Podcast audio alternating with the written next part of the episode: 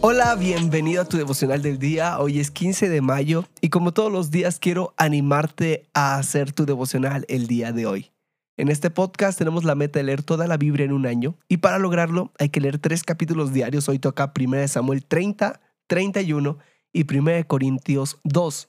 Y de estos tres capítulos yo saco un pasaje central que lo podemos encontrar en 1 Samuel 31, 1 al 4 y dice así. Los filisteos hicieron la guerra a Israel.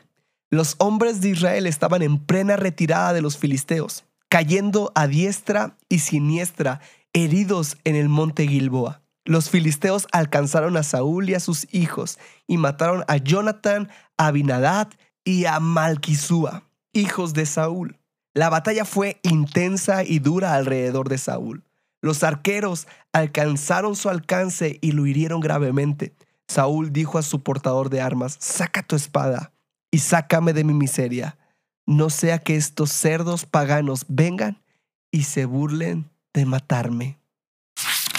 La batalla de Gilboa se libró entre los filisteos y el ejército de Israel. Saúl era el rey de Israel. Él se encontraba liderando a su ejército. Y, pero durante la batalla, Saúl desobedeció las instrucciones de Dios porque él buscó ayuda en la brujería.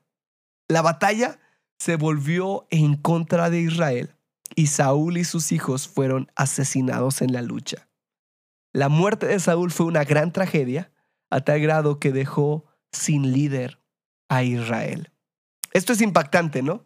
Porque aunque Saúl fue un rey, fue escogido por Dios, lo último de sus días no fue buscar dirección de Dios, una dirección divina fue buscar dirección en la brujería. Imagínate que hasta en sus últimos momentos, de lugar de buscar a Dios, lo que hizo fue pedirle a su escudero, mátame. Debemos entender que aunque tengamos algún lugar de autoridad, no por eso debemos de confiarnos y olvidarnos de que el que nos sostiene es Cristo. Nunca olvidemos, por más actividades o por más cargas que tengamos, que lo verdaderamente importante es que Dios sea el que nos guíe. Quiero que juntos hoy meditemos, ¿te has apartado de la guianza de Dios? Quiero animarte a hacer tu devocional el día de hoy.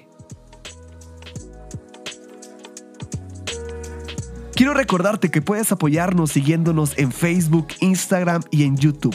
También puedes unirte a nuestro canal de Telegram en donde serás parte de nuestra comunidad de lectura diaria.